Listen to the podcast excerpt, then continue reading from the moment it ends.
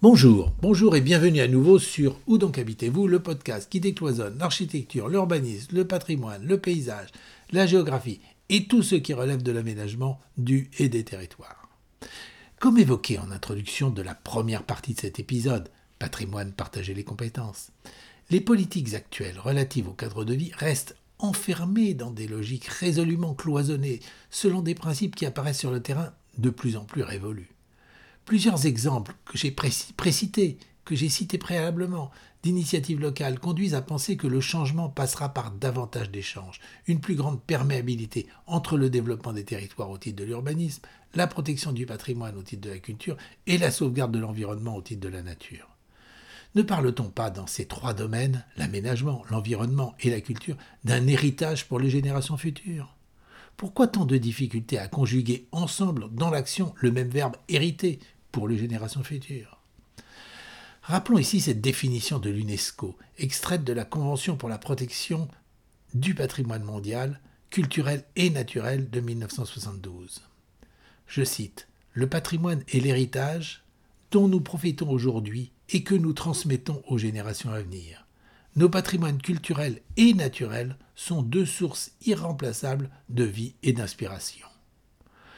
Je reviendrai sur cette convention dans le prochain épisode, Trois petits tours à l'international, qui sera le dernier épisode de ce podcast. Ce qui rassemble aujourd'hui ces trois domaines, aménagement, culture, environnement, ce qui donne du sens à l'action commune en matière de patrimoine, au pluriel, est bien davantage la préservation de notre avenir et celui des générations futures que l'attachement nostalgique au passé. Pour mémoire, le concept de patrimoine, nous l'avons vu dans la première partie de cet épisode, a fortement évolué. En un siècle, il est passé de l'objet monumental à tout bâti existant ayant une valeur, pour se remémorer les mots de l'introduction. Il est passé du singulier, au pluriel. Ces évolutions des mentalités dont ont témoigné les maires précités ont cependant beaucoup de mal à s'imposer, tant les habitudes sont fortes et, il faut l'avouer, les lobbies puissants au niveau national. Les tensions occasionnées dans le champ du patrimoine culturel se traduisent par des altermoiements législatifs qui ont marqué ce début du XXIe siècle. L'instabilité de la législation sur la protection du patrimoine architectural, urbain et paysager est flagrante au regard des législations actuelles relativement stables sur les monuments historiques, mis en place en 1913 et évoqués précédemment, et sur les sites mis en place en 1930. Quels sont donc ces récents altermoiements législatifs? Quelles en sont les conséquences et quelles orientations permettraient de retrouver une évolution, disons, raisonnable? Rappelons pour, mémoire, en 1982-1983, les lois de décentralisation de l'urbanisme avaient donné l'occasion d'engager un processus nouveau de protection du patrimoine.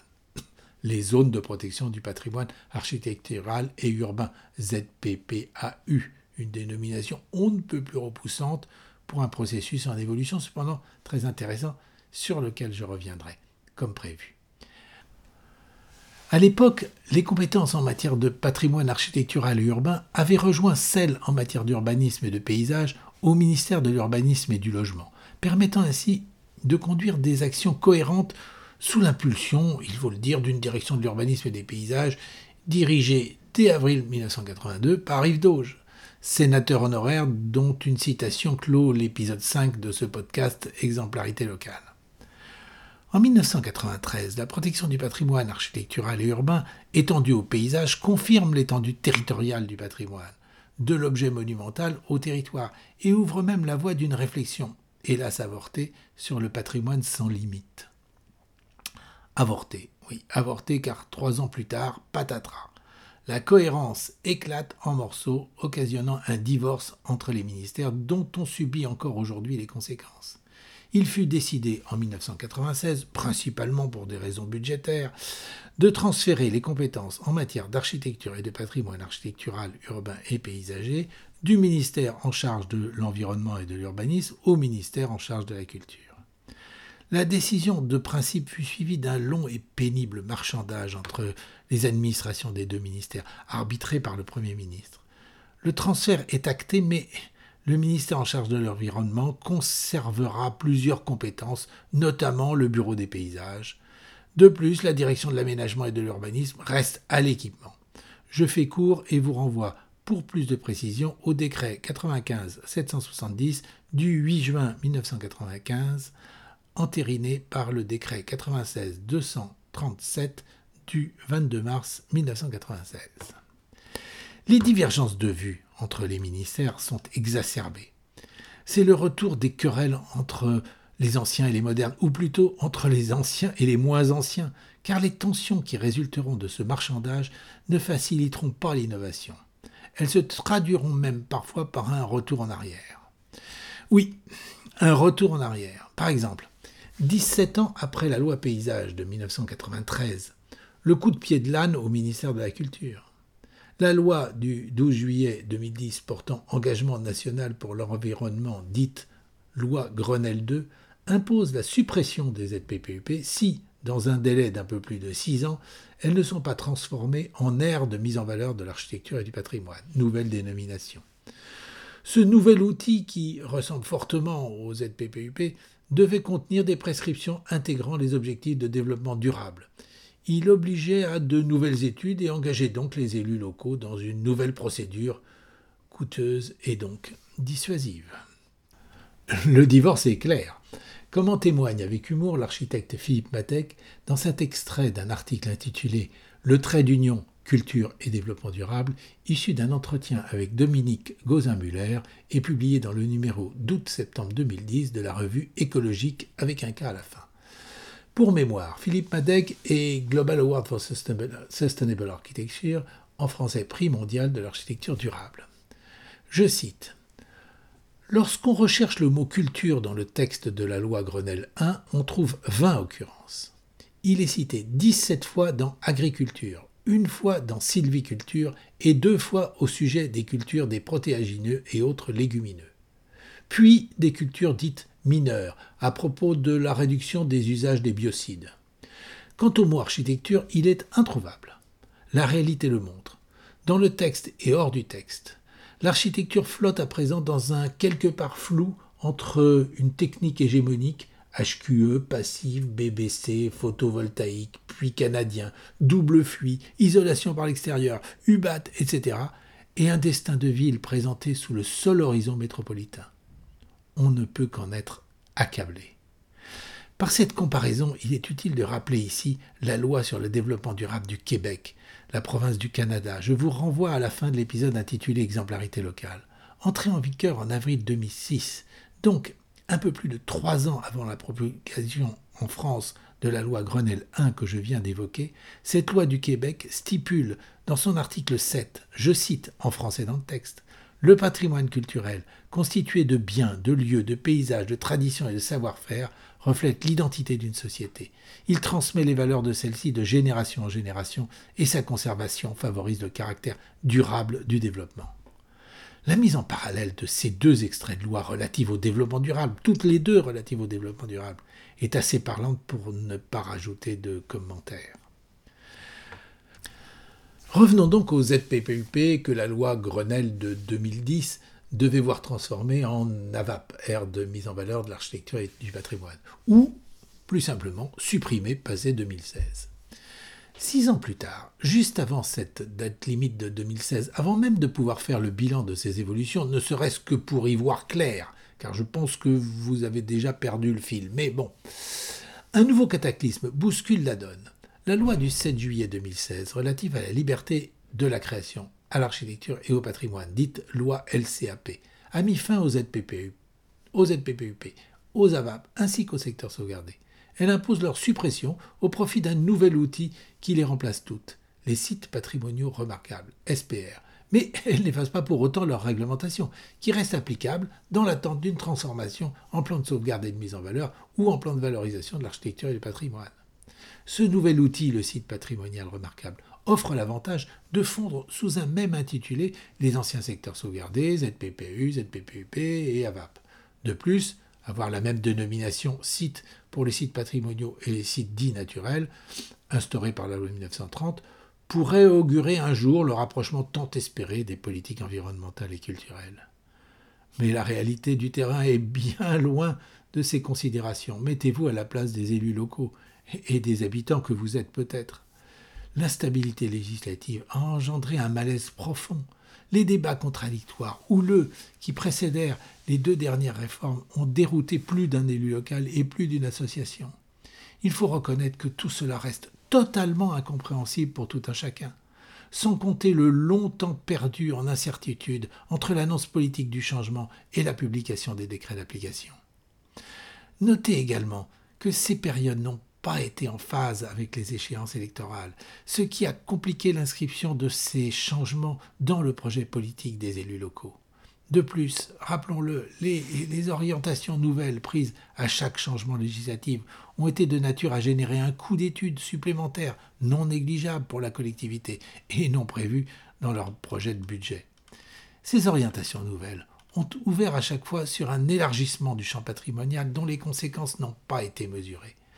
La contradiction devient de plus en plus flagrante entre la politique de maîtrise des dépenses de l'État et l'extension de ses responsabilités. De plus, les incidences sur les politiques d'aménagement ne semblent pas avoir été bien assumées.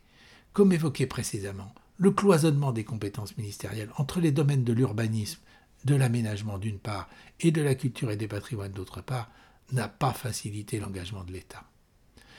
Le plus triste, c'est qu'après quatre ans de fonctionnement, le nouvel outil, le site patrimonial remarquable, dont la conception avait été pourtant longuement discutée et nettement améliorée par le Sénat, apparaît peu performant au regard des besoins des collectivités, principalement ceux des petites cités riches en patrimoine, mais qui subissent de plein fouet la dévitalisation de leur centre historique. Leurs élus n'ont pas compris qu'une procédure à l'origine allégée et déconcentrée conçu pour partager localement les responsabilités, rend aujourd'hui obligatoire la consultation d'une commission nationale pour tous les projets de sites patrimoniaux remarquables. Cette recentralisation, car c'en est une, en décourage plus d'un. L'association des petites cités de caractère qui s'appuie depuis leur création sur les ZPPUP et les AVAP, puis les sites patrimoniaux remarquables, comme outil de mise en valeur du patrimoine, mais surtout de développement local, témoigne aujourd'hui des craintes suscitées par la nouvelle procédure recentralisée et des réticences des maires à s'engager. Avant qu'il ne soit proposé de nouvelles réformes à l'emporte-pièce pour répondre à un mécontentement ponctuel suite à un incident quelconque et donc pour éviter de nouveaux errements législatifs, plusieurs orientations pourraient être prises, prises rapidement. Tout d'abord, engager le ministère en charge de l'urbanisme et de l'environnement et celui en charge de la culture et des patrimoines dans un vrai travail commun sur les plans locaux d'urbanisme les plus. Ce travail en commun pourrait être fondé sur les résultats du récent programme de l'Agence nationale de la recherche ANR intitulé À la recherche du plus patrimonial et financé récemment entre 2015 et 2019. Cette, recherche, qui a été réalisée par une équipe pluridisciplinaire de 11 chercheurs, avait pour objectif d'étudier de manière scientifique un instrument esquissé à plusieurs reprises ces dernières décennies, mais qui n'a pas à ce jour d'existence législative, le plan local d'urbanisme patrimonial. Elle a permis de définir les contours d'un outil, juridique en devenir, de, de, le comparer aux instruments sectoriels déjà existants et d'évaluer ses potentialités comme ses limites techniques. Citons ici un extrait de la plaquette Le plus patrimonial, le plus patrimonial de points éclairage pour l'action, conçu pour la présentation finale de cette recherche. Donc je vous renvoie au site https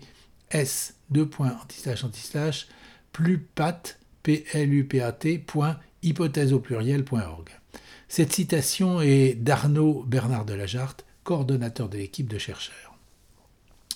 Plusieurs professionnels rencontrés pendant cette recherche nous ont affirmé qu'il n'y avait pas de raison de parler de plus patrimonial davantage que de plus logement ou de plus commerce, etc.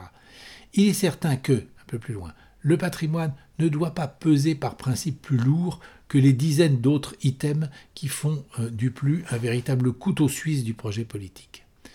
Pourtant, en suivant ce raisonnement, on peut noter qu'à contrario, deux thématiques au moins font l'objet d'un traitement particulier dans les plus d'agglomération l'habitat et les transports. Le Code de l'urbanisme singularise donc bien déjà quelques thématiques spécifiques au sein du régime général du plus. Pourquoi ne pourrait-on pas aller de même avec la thématique patrimoniale? Fin de citation.